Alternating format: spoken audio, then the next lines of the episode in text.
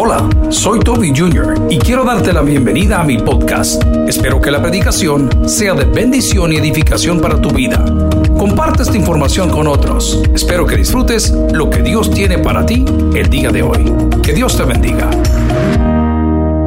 Quiero que abra su Biblia conmigo en Oseas capítulo 11. Oseas capítulo 11. Y no me lo va a creer porque la meditación del día de hoy le hemos titulado Casaca. Así como lo oye, se llama casaca. Miren, la palabra casaca para aquellos que están lejos de las fronteras patrias no va a significar mucho, pero casaca para nosotros en El Salvador es como un sinónimo de qué mentira, qué cuento el que me está diciendo casaca. A ver, dígalo conmigo ahí en la casa, por favor. La meditación del día de hoy se llama casaca, pero dígalo con intención, casaca. Bueno, vamos a la palabra del Señor y estamos en Oseas capítulo 11, versículos del 1 adelante. Yo traje mis notas por acá, pero tengo también acá conmigo la copia de la palabra del Señor donde nosotros pues reflexionamos.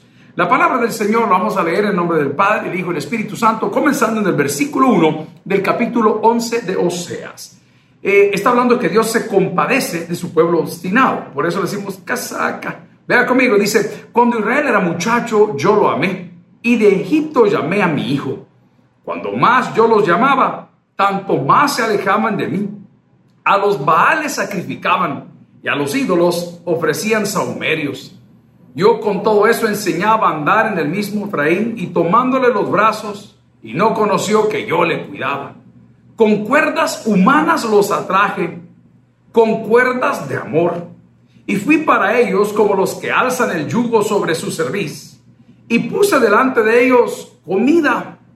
No volverá a tierra de Egipto, sino que el asirio mismo será su rey, porque no quisieron convertir.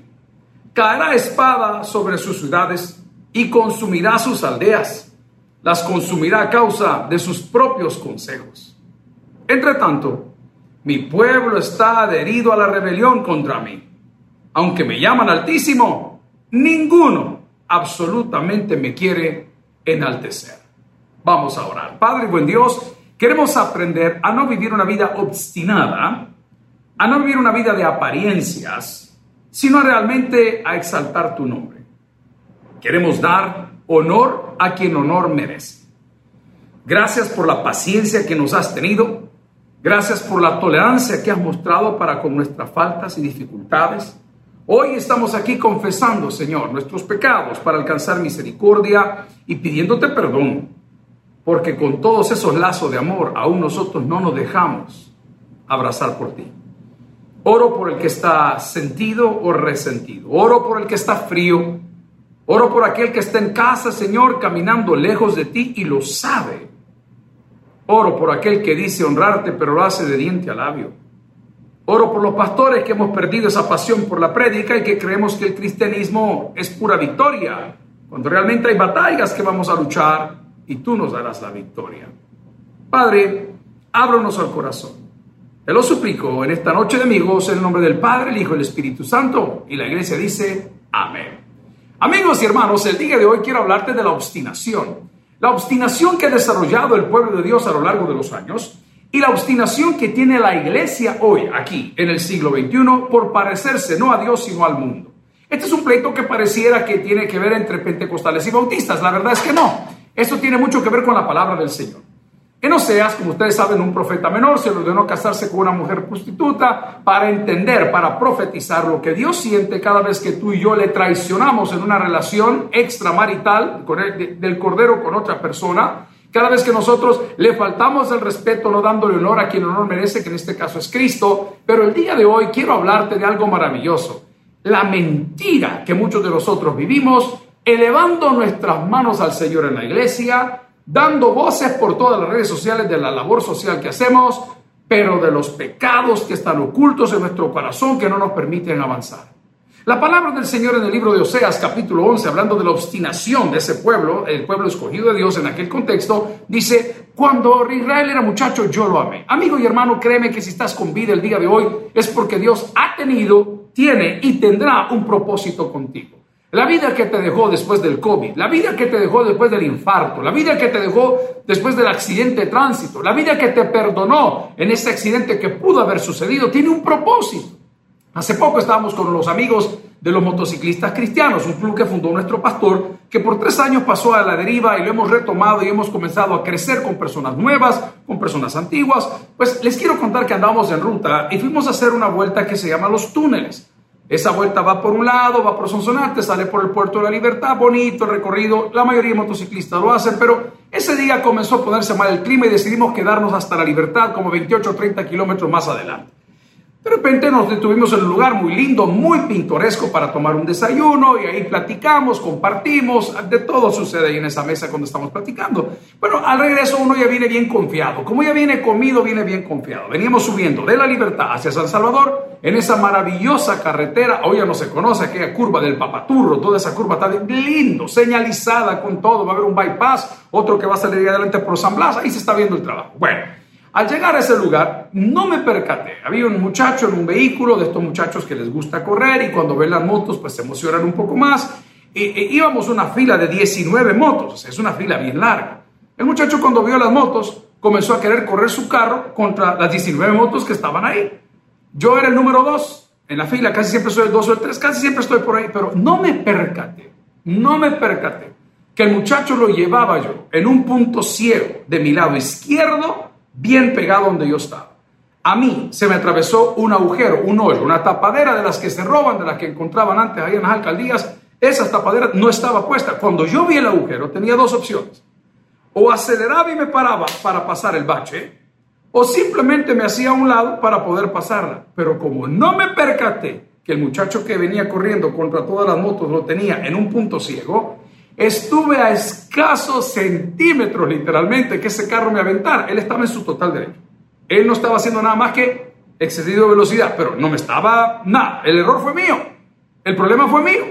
Que por una mal miscalculation, por un mal cálculo, me abro y digo, ¡bum! Ya le iba a pegar. Imagínese usted qué hubiese pasado. Cuando terminamos de todo, me dicen los amigos, pastor, ¿qué le pasó? Está bien, no sé qué, no sé cuánto. Llegamos a la iglesia, platicamos. Le digo, simplemente los lentes que ando ahorita acá no me permiten ver a este lado. Les tengo que voltear, tengo que ver qué pasó. Ahora, esta es una historia que parece un cuento de hadas. Te hago la pregunta, ¿tú crees que Dios me perdonó la vida por gusto? ¿Tú crees que ese muchacho estaba en ese lugar simplemente porque él se le ocurrió, quiero llegar? No, Dios tiene propósitos con todo. Entonces, cuando Dios te perdona la vida es porque ha tenido, tiene y tendrá un propósito para ti. Por favor, no seas obstinado. No insistas en creer que estás acá sin un propósito. ¿Cuántas veces estás considerando el suicidio? ¿Cuántas veces estás poniendo la queja que no te oyen? Que no... Eh, tú tienes un propósito. El Satanás te tiene amedrentado, te ganó la batalla. Te ha dicho que eres infeliz, te ha dicho que eres flaco, que eres gordo, que eres pierna gorda, que eres pierna delgada, que eres ojo grande, que eres ojo chino, que eres cabello blanco, que eres cabello oscuro, que no te sale pelo, que eres lampiño. ¿Qué te importa? Dios tiene un propósito para tu vida, el color que seas, el tamaño que seas, la edad que tengas. Dios tiene un propósito para tu vida y tu misión en la vida es descubrir lo que Dios quiere hacer a través de ti. Tu misión en la vida es cumplir los sueños que Dios te puso. En el judaísmo es muy claro. El judaísmo te enseña que Dios te diseñó para ser feliz y todo aquello que no te hace feliz no está del lado de Dios. El día de hoy te estoy diciendo que no seas obstinado, que no insistas en alejarte de Dios avergonzado, que no insistas en que la vida no vale nada, en que no insistas en que quieres renunciar al ministerio. Ay, hermano, esta temporada ha separado niños de varones. ¿Cuántas llamadas de pastores me ponen ahí? Pastor, este es el momento. Pastor, creo que ya no puedo. Yo se lo dije hace unos sermones atrás. Mi papá le diría otras cosas. Yo le dije, revise su DUI, papá, si dice varón o dice undecided, sin haber decidido. ¿Qué dice tu DUI? ¿Dónde está tu valentía? ¿Dónde está tu llamado? ¿Qué dicen las palabras el día que te pusiste de rodillas en la ordenación pública frente a toda tu misión iglesia, a toda tu familia? Yo me comprometo con el Señor. Cuando andamos peleando no te acuerdas de esto. ¿Ah? Cuando andaste a robar ya no te acuerdas de esto. Por el amor de Dios, acércate al Señor. No seas obstinado, porque tu relación y mi relación con Dios quizás son casaca. Quizás mentira. Ya les expliqué a los extranjeros qué significa casaca en El Salvador, mentirita, ¿ah? cuento, ¿ah? ¿Qué es lo que está pasando contigo? El Señor te está diciendo en Oseas capítulo 11, versículo 1, hombre, cuando Israel era muchacho yo lo amé. Y mire lo que dice, de Egipto lo llamé mi hijo. O sea que no solo te amó, sino que te adoptó. El día de ayer tuve el privilegio, no fue ayer, fue el domingo. Tuve el privilegio de estar platicando con mi hermana. Mi hermana ya se casó, su esposo maravilloso, ya formaron un hogar. Eh, se casó primero la menor que, que mi hermano Ari, pero bueno, se casó la niña. Y, nosotros, hey hermano, ¿qué tal? ¿Cómo estás? Hey hermano, o sea, si, Pamela no nació del vientre de mi mamá, es mi hermana. ¿Por qué? Porque mi padre la adoptó. Y como tal, yo la honro como hermana. Se comporta como hermana, vive como mi hermana. Pues no, mancha el nombre del jefe, no, nada que ver, ha hecho las cosas bien, ahí está casada, a diferencia de otros. Pero lo que quiero llegar, amigos y hermanos, es que no solamente Dios te amó desde muy joven, sino que te trajo de la esclavitud. Si menciono Egipto, cuando diga Egipto, pensé en dos cosas. Esclavitud o pecado. Egipto es esclavitud o pecado. Y de ahí te llama el Señor. Te llamo yo cuando era tengo un amigo muy bueno. Yo lo considero amigo que estamos muy distantes ahora porque no, no, no, no estoy muy de acuerdo con su práctica. Pero tengo un amigo que en su oficina tiene enmarcado el último cheque que le pagó la empresa donde él trabajaba. Ahora se dedica a ser pastor. No sé si porque Dios lo llamó o porque él se metió, pero ahí está trabajando y lo hace muy bien. Pero en su oficina tiene el último cheque de la empresa que lo había contratado. Me llama poderosamente la atención cada vez que llegaba a su oficina y veía el cheque puesto decía, Ey, este loco, ¿eh? y era un buen salario. Pero no sé si lo tiene porque le duele todavía o porque quiere ver ese cuadro con el cheque puesto y que es basura lo que ganaba comparado a lo que Dios le da. No, el dinero humano es mucho más alto que el salario de un predicador, créame lo que le digo. Era un salariazo, tipo es un súper vendedor, es muy buena persona. Pero cuando ve eso, lo pone ahí como que dice, este fue mi último, a esto renuncié yo. ¿Cómo que a esto renuncié yo si vos estabas condenado a muerte, papá? Yo todo lo dejé por el Señor. ¿Y qué tenías? Vos ni casa tenías. Yo por el Señor he sacrificado. ¿Y qué has sacrificado? No tenés ni becerros, ni borregos, ni cabras, nada. Tenés ni hijos, te ha dado el Señor. ¿Y qué, ¿Y qué es lo que estás sacrificando? O sea, le está diciendo a la gente, no seas obstinado, hombre. Si el Señor no solamente te amó desde muy joven, sino que te sacó de Egipto, hombre. Pasó por alto todas las manchas que tenía. Mire qué bonita la gente maquillada. Yo cuando antes iba más seguido a la televisión, andaba caminando por, y yo veía que uno, siéntese el pastor, se lo vamos a maquillar. Ay, hermano, mira qué interesante. Es que le pongan una bata aquí negra y comiencen con un cepillito a hacer la cara. Y de repente aquella cara de papa que yo tengo, me la habían dado profundidad, dimensión, la habían hecho así como más, más cortito, más, más bonita. No, no, no papada, no nada, qué cosa. ¿Y cómo le dicen? A puro maquillaje. Casaca. Casaca. ¿Vos crees que el ingeniero quede el clima así de bonito de la cara? Quitarle la pintura a ver cómo es. Un saludo al ingeniero. casaca. Y vos crees que todas las hipotas presentaron de la mañana que salen con esas fajas como que un momia. Lo que pasa es que no la han visto. Andan todas socadas ahí con la ropa bien bonita. Espérate que arranquen a volado a ver cómo se viene para abajo todo. Así es, somos mentirosos. Los hombres somos iguales. Ya la cintura la tenemos aquí en el pecho. Aquí nos ponemos los pantalones. Yo soy el primero. ¿Por qué? Porque queremos que ver mentira, casaca, es pura apariencia. Hazme un favor, anda a decirle a tu mujer que se despinte las uñas y que te las enseñe. Ahí las vas a ver todas amarillas y feas. Casaca, somos pura apariencia. Estamos obstinados con hacer ver una cosa. Ay, felizmente aquí con mis hijos que me casaca. Tu marido te pone los cuernos. Arreglar las cosas con el Señor. Ay, en este próspero negocio que mentira, casaca. No tiene nada, no tiene futuro. Estás obstinado con probarle al mundo que eres feliz. Cuando el único que te puede hacer feliz es Dios. Estás obstinado en el mundo queriendo ser como ellos, como a quien nos deberíamos de parecer realmente es a Jesús. Estás obstinado con el mundo vistiéndote como ellos, cuando deberíamos de vestirnos de una manera poderosa, bonita, elegante. Estamos obstinados y el Señor te dice, te voy a quitar la obstinación, espérame, te voy a hacer un recorrido. Wow. Un día me sentó mi papá aquí en el escritorio que estábamos peleando por cosas de administración y me dijo, te voy a recordar quién sos. Nadie. me pegó tan fuerte, yo no había ni que decir, no sos nada. No son nada. Uy, me pega. La hamburguesa que te estás hartando, los hermanos te la han comprado. Uy, así, así nos decían las cosas. Y aquellos que han trabajado con él saben que no mienten. ¿Y vos qué te has creído? No, hoy resulta que usted es superpoderoso, el apóstol, el enviado, la revelación última de Jesucristo. Payaso barato. Jesucristo es Jesucristo, hermano. Jesucristo es Dios, hombre. Tiene tantas palabras bellas en el Nuevo Testamento que no las vas a terminar de leer nunca. Amigo y hermano, casaca, tu relación con Dios es baja. Está obstinado con las cosas de fuera. Está obstinado con las cosas. Ahora, te voy a decir una cosa, honor a quien honor merece. La palabra te está diciendo en Oseas capítulo 11, versículo de 1 en adelante, cuando era muchacho yo también, te escogió de chiquito. El de patas torcidas, a ese dame. El cascorbo, ese. El de labio liporín, a ese dame. El que tiene vitiligo, a ese dame. Al gordo ese, a ese dame. Al seco ese, a ese dame. Así, así, hermano. Mire, cuando uno va al tiangue, las vacas más feas son las que se venden de último. Cuando uno va al tiangue, las vacas más feas se venden de último. Y te lo voy a decir con respeto, pero con mucha verdad. Y tú que andas de bar en bar y de discoteca en discoteca, no me dejar mentir. Entre más noches se pone, más fea la vieja con que te va, ¿sí o no? No, no te de risa, es la verdad. ¿Ah? Entre más tragos te has metido, hasta un hombre terminas abrazando. ¿O no? Ahí dice el apóstol Santiago, no me crean a mí. ¿Ah? Estamos obstinados. Pero el Señor, a pesar de nuestros defectos, de nuestras manchas, de nuestras pocas virtudes o nulas virtudes, dijo a este, desde joven lo escogí. Y mire qué lindo lo que dice la segunda parte del versículo 1. Y de Egipto llamé a mi hijo. Te sacó de la esclavitud yo recuerdo, hermanos, alguna vez en mi vida estaba muy joven, veintitantos años, 21, 22 años, tengo 51, hace 30 años. Yo llegué al punto, en mi casa nadie fumaba, nadie tomaba, yo nunca vi eso, pero llegué al punto de estar comiendo con un cigarro en la boca. En la boca. O sea, usted no tiene una idea qué es eso, y si usted lo sabe, usted me va a entender, usted que está adicto a la nicotina, que se ha cambiado por el vape y el vape lo tiene igual de loco. Usted sabe lo que estoy diciendo. Es una desesperación que está un cigarro, otro. Tengo un amigo que agarraba los cigarros, los partía por mitad y se fumaba solamente los taquitos, pero se fumaba dos cajetillas.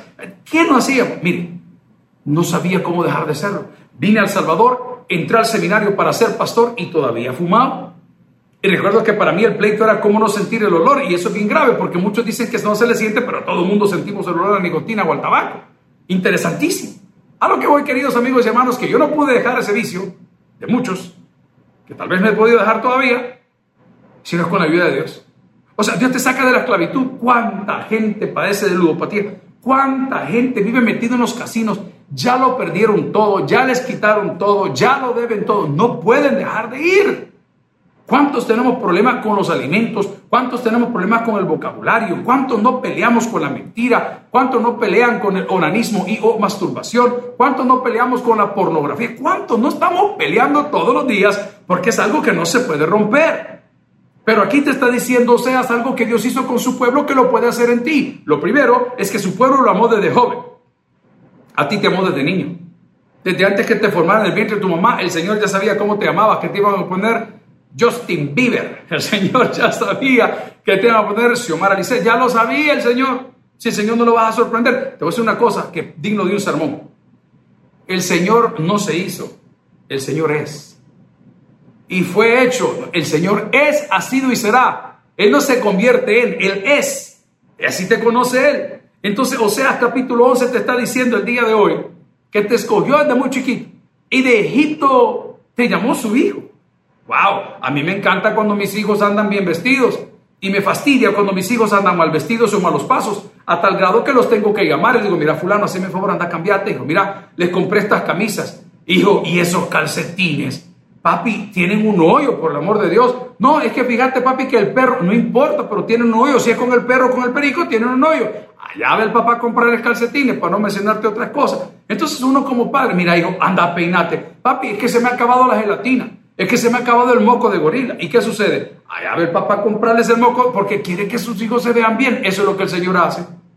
El Señor te llama desde chiquito, te amó, te convierte en su hijo. ¿Y qué está haciendo? Ayudándote a que te veas mejor te está enseñando a comer de una manera educada, te está enseñando a hablar de una manera educada, te está enseñando a convivir con otros de una manera educada. Si el Señor no te está pidiendo nada, te está haciendo un favor, pero estás obstinado en ser como los malos, estás obstinado en hablar como los malos, estás obstinado y tu relación con Dios es casaca.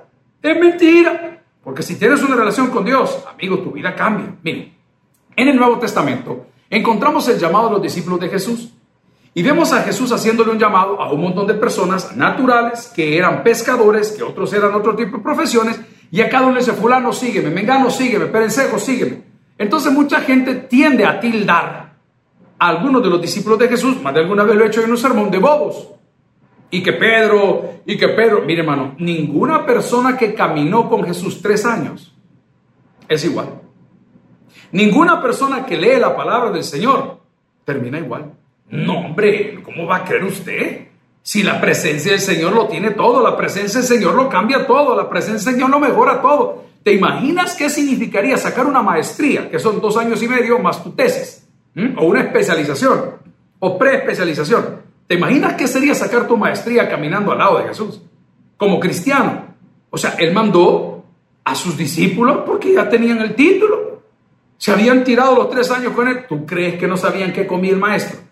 Si yo te hago una pregunta referente a tu esposa o esposo en, un matrimonio normal, ¿qué come? ¿Qué le gusta? ¿Qué le agrada? ¿Qué le desagrada? ¿Qué le enoja? ¿Qué le da risa? que lo saque a su casilla. ¿Me lo vas a decir? Porque en el momento del noviazgo lo conociste, hoy que eres matrimonio, pues ya lo sabes mejor. Igual estos señores caminaron con Jesús y transformaron su vida. Si tu vida no ha sido transformada desde el día que comenzaste a caminar con Jesús, casaca, hermano. Tu relación es casaca, es mentira. Es una apariencia, es una religión. Jesús no es una religión. La palabra del Señor, amigos y hermanos, nos dice con toda confianza en 1 Corintios 6:20, 1 Corintios 6:20, pues por precio habéis sido comprados. Lo bueno nunca está en oferta. Quiero que lo diga conmigo. Lo bueno nunca está en oferta. La palabra del Señor en 1 Corintios 6:20 ahora nos dice en el Nuevo Testamento que por precio hemos sido comprados. En Oseas capítulo 11 decía, cuando era muchacho, él te amó a su pueblo y luego lo llamó de Egipto su hijo. También lo fue a sacar y lo fue a comprar. ¿Por qué crees que te cogió Dios?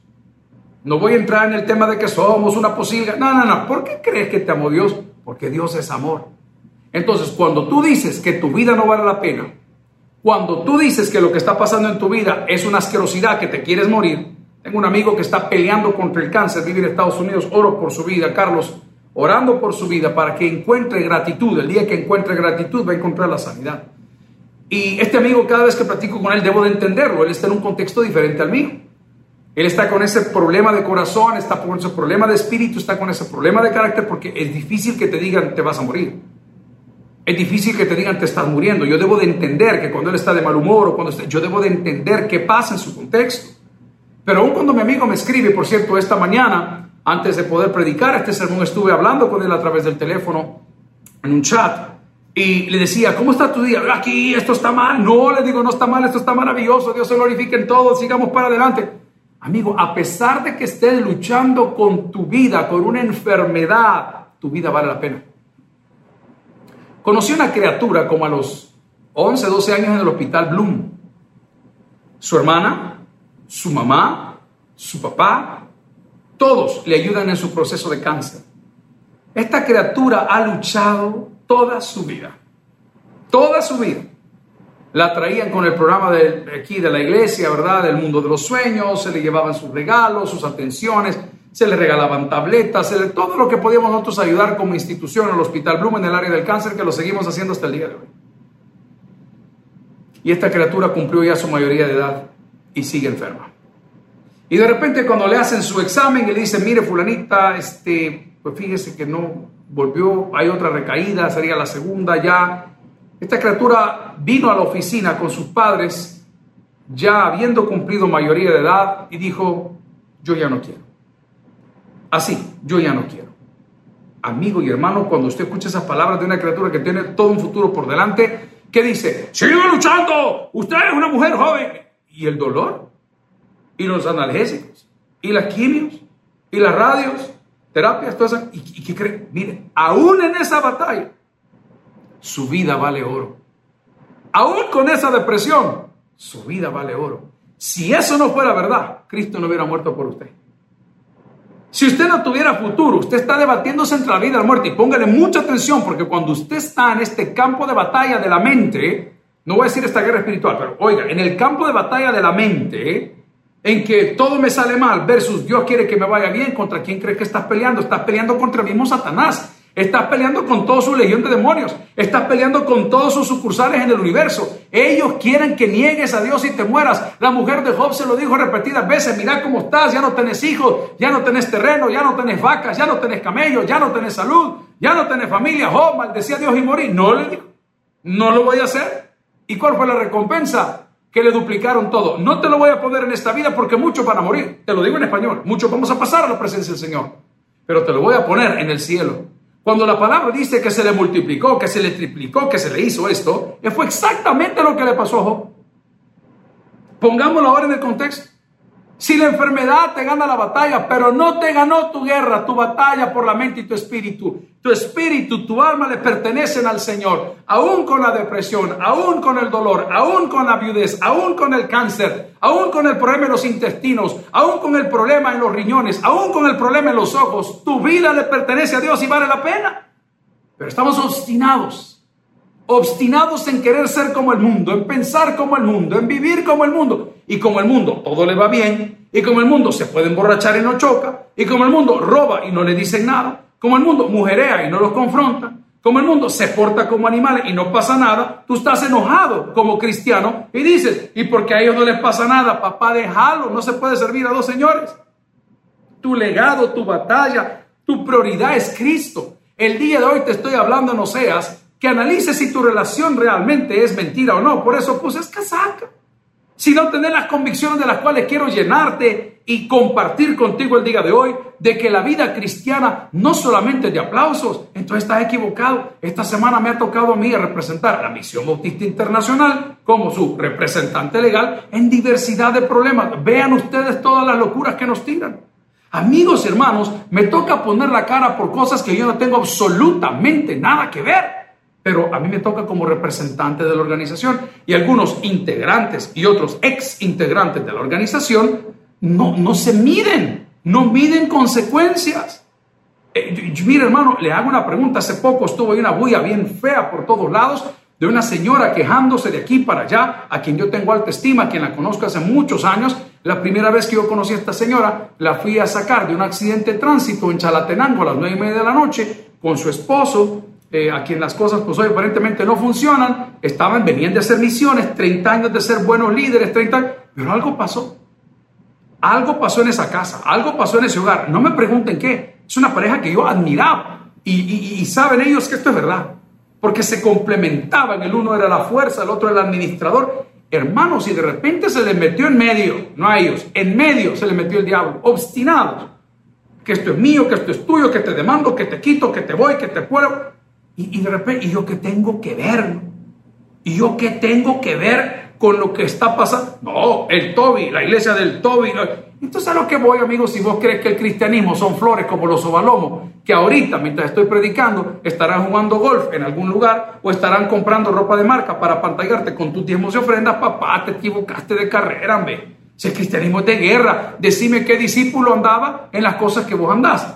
Decime qué discípulo andaba con la gente que vos caminás. ¿Alguna vez ves a los discípulos buscando a los gobernantes o gobernadores? ¿Alguna vez viste a los discípulos buscando al presidente o a sus ministros? ¿Alguna vez viste a los muchachos llegando ahí al Congreso a decir quiero pedir la palabra? No molesten, hombre, si nosotros somos de la calle para la calle, hombre. Somos gatos, hombre. Y te metido en la mente andarte rozando con la gente. Untado vas a terminar. Untado vas a terminar. Amo y doy gracias el momento que este hombre me dio ese consejo, convertite en un referente espiritual. Yo lo dije santo, Mándale de la mebota con nadie, me andas ahí perreando una plaza. ¿Qué te pasa? El Señor te ha honrado desde chiquito, te escogió, te permitió pasar por toda tribulación porque quería que lo conocieses. En medio de la tribulación te llamó de Egipto como su hijo, pero sigues obstinado en querer ser como el mundo. Sigues obstinado en creer que en la vida no hay problemas. Problemas hay, pero también hay victorias. Problemas hay, batallas hay, pero también hay victorias. Cada Goliat tiene su David. Cada gigante tiene su David. Por favor, entiende lo que Dios tiene para ti. Él te ha amado, no vivas de apariencia, no te engañes a ti mismo. La palabra del Señor es fuerte. Vamos a llegar en Oseas. ¿Cuál es el punto de nuestra conversación? Estamos hablando que Dios se va a compadecer de su pueblo a pesar de que su pueblo está obstinado por no hacerle caso, obstinado por no honrarlo, obstinado por no ponerle atención. digo, Señor, pero ¿qué nos pasa?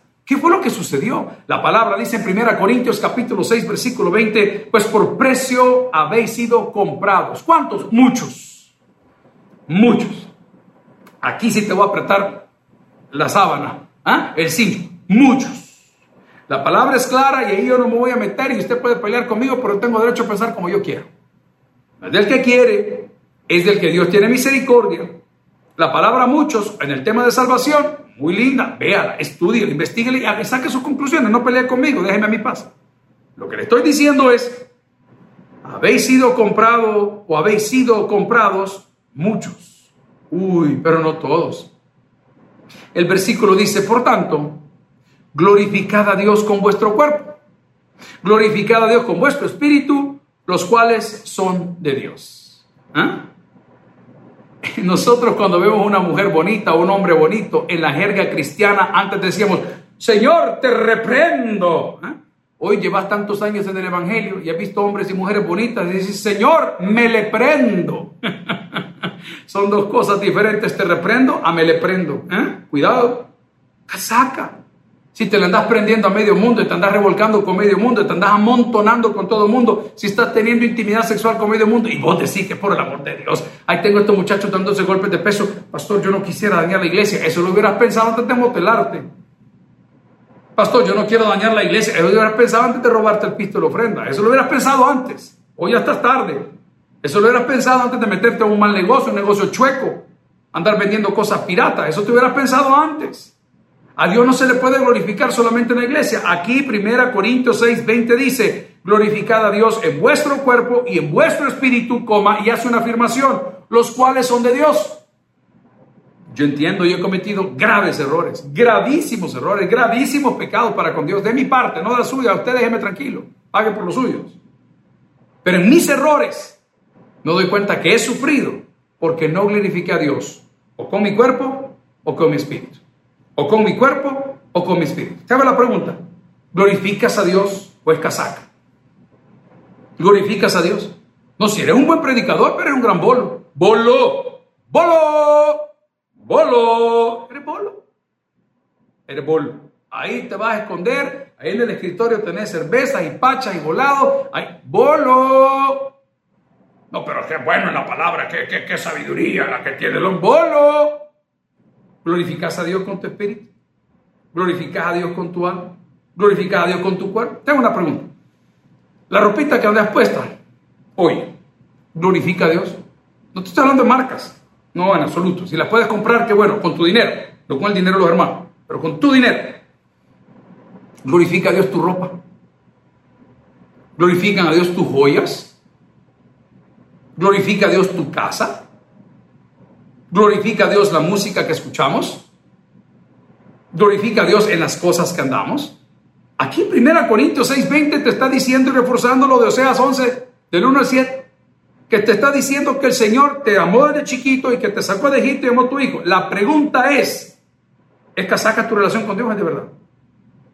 Porque si tú, señorita, caballero, te gusta la sensualidad, que nos va a llevar a todos a la sexualidad, y llegas a la iglesia vestida o al trabajo vestida o, híjole, a la playa vestida o vestido sensual, te hago la pregunta, ¿glorifica a Dios? Caballero, cuando te pones la ropa que te pones, ya sea blusa o camisa, no sé qué usas, o pantalón o licra, no sé qué usas, cuando te lo pones, glorifica a Dios, habla bien de Dios. O sea, te ves neutro, vaya. Puedes pasar desapercibido. O la gente voltea a ver y dice, uy, mire ese muchacho cómo anda apretado. No lo sé, te pregunto. ¿Glorifica a Dios? ¿Tu estilo glorifica a Dios? Es que no podemos separar las cosas. O estás con Dios o estás en contra de Dios. O tu relación con Dios es verdadera o es casaca. Es mentira, es pura apariencia. La palabra dice en 1 Corintios capítulo 6, versículo 20, pues por precio habéis sido comprados, por tanto, glorificad a Dios en vuestro cuerpo y en vuestro espíritu, los cuales son de Dios. Bueno, voy a mostrar algunas formas como nosotros podemos glorificar a Dios. A Dios se le puede glorificar con nuestra pureza sexual. Usted ha visto los padres cuello clerical, se guardan, bueno, no todos, la mayoría. Ok. A Dios se le puede glorificar con tus servicios en la iglesia. Perfecto. A Dios se le puede glorificar con una vida santa, apartada de problemas. Perfecto. A Dios se le puede glorificar con alabanza. Todas estas maneras podemos glorificar a Dios. La pregunta que te quiero hacer es cómo lo estás glorificando tú. No, si eres un gran servidor, sí, pero yo no participo, yo no ayudo al pobre, yo no ayudo al huérfano, yo no evangelizo. Estamos mal. Si eso es verdad, tu relación con Dios es casaca, es mentira. O sea, le está diciendo al pueblo, voy a volver a, donde comencé, en el 11, que apenas leí un versículo, y dice, cuando Israel era muchacho, yo lo amé de Egipto, lo llamé mi hijo. Cuanto más yo los amaba, tanto más se alejaban de mí.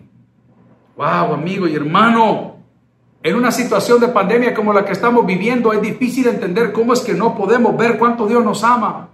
Dios me ama. ¿Eh? ¿Se acuerda cómo cantaba este amigo de Brasil? Amigo y hermano, Dios te ama de tal manera que dio a su Hijo unigénito. Pero entre más te da Jesús, más huyes de Él. Entre más oportunidades te da, más te escondes. Te lo voy a poner de esta forma. Cuando comenzó la pandemia en El Salvador, dijeron, miren señores, los que no tienen para pagar electricidad y agua y esto y lo otro, no lo paguen. Van a tener un plazo. Bueno, hoy resulta que el plazo ya caducó, ya terminó, ya te dieron los plazos y ahora, aún con los plazos, no querés pagar no querés pagar. Hoy te leo el versículo. Cuando más yo los amaba, tanto más se alejaban de mí.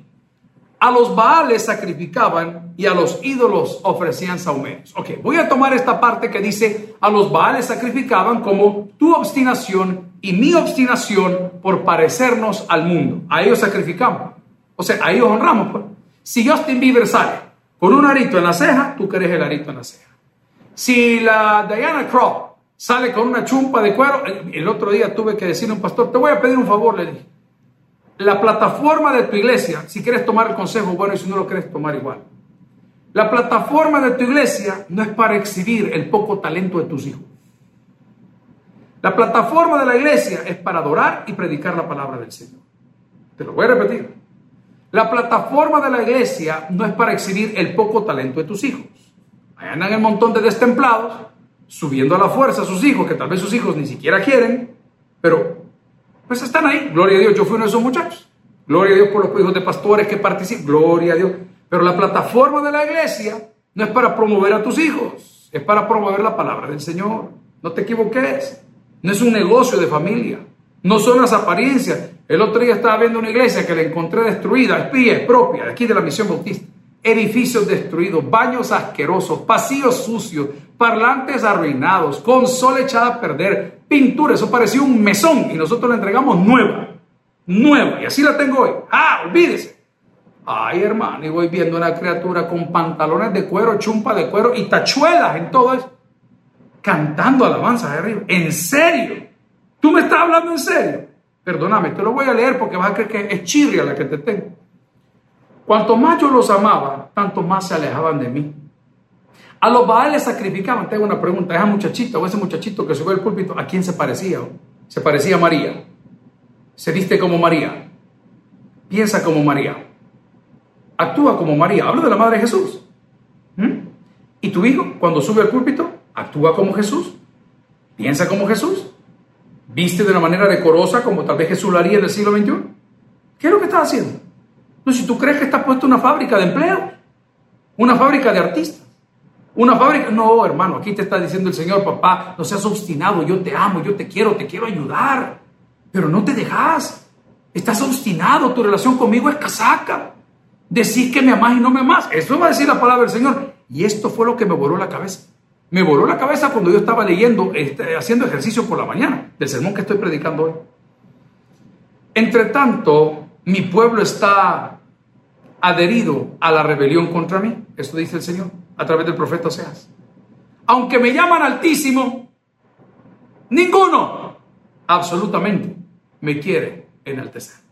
Ese es el versículo clave de hoy. Es el versículo 7 de Oseas capítulo 11. Entre tanto, mi pueblo está adherido en la rebelión contra mí. Aunque me llaman altísimo, ninguno absolutamente me quiere enaltecer. Amigo, tu relación con Dios es de verdad o es de casaca. Estás obsesionado por verte como el mundo porque hay que traer a la gente a la iglesia. Mira, papá, el evangelio nunca va a estar en oferta porque es bueno. Los Ferrari, los Porsche, los Bugatti nunca están en oferta. Nunca. Valen lo que valen porque son cosas buenas.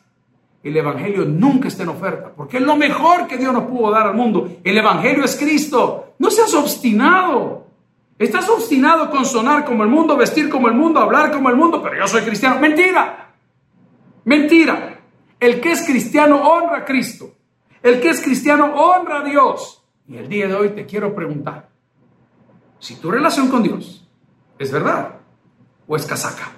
El que tiene es por el que oiga, vamos a orar. Padre, gracias por estos minutos que hemos compartido. Gracias por esta noche de amigos. Suplico, Señor, que pongas en el corazón de mis hermanos esta palabra que regalaste a través de Oseas capítulo 11, del versículo 1 al 7, culminando en el 7, donde nos confronte, dice que nosotros, Señor, aunque decimos glorificarte, nadie, absolutamente nadie, está haciendo nada por hacerlo. Hoy Quiero orar por aquellos que hemos descubierto que estamos obstinados con el mundo. Vestimos como el mundo, hablamos como el mundo, visitamos los lugares del mundo, nos divertimos como el mundo, criticamos como el mundo, amamos como el mundo. Pero hoy te pedimos perdón. Queremos exaltar tu nombre. Queremos volver a tener principios y valor y carácter ante la tentación. Suplico, Señor, por aquellos que están lejos de ti. Suplico por aquellos, Señor, que están pasando por problemas difíciles. Este matrimonio, Señor, que hemos mencionado, en el nombre de Jesús te pido, Señor, que toque sus corazones. Este amigo, Señor, que está siempre creyendo que dejó lo del mundo, que era superior a Cristo, suplico en tu nombre que toque su corazón. Este joven, Señor, que está luchando entre el bien y el mal, Señor, que puede escoger el bien. Esa persona, Señor, que está viendo más lo que se pone que como vive, ábrele, por favor, el entendimiento. Perdona nuestros pecados. Amigos y hermanos, si usted no conoce a Jesús como Señor y Salvador, me encantaría el día de hoy que le invite a su corazón. Solo así podrá ganar la batalla. Solo así podrá dejar de vivir esa vida de casaca, de mentira, y tener algo verdaderamente bueno con Dios. Ore conmigo ahí donde está. Y dígale, Señor Jesús, yo te recibo hoy como mi único y suficiente Salvador personal. Yo creo que eres Dios, que moriste en la cruz por mis pecados y resucitaste el tercer día. Me arrepiento, Señor, soy pecador, perdóname Salva mi alma hoy, para cuando yo muera pueda estar en tu presencia. En Cristo Jesús te declaro mi Señor y mi Salvador, y la iglesia dice, amén. Gracias por haber escuchado el podcast de hoy. Quiero recordarte que a lo largo de la semana habrá mucho más material para ti. Recuerda, invita a Jesús a tu corazón. A cualquier situación, Jesús es la solución. Prueba Jesús. Si no te funciona, te devolvemos tus pecados. Muchas gracias y hasta la próxima.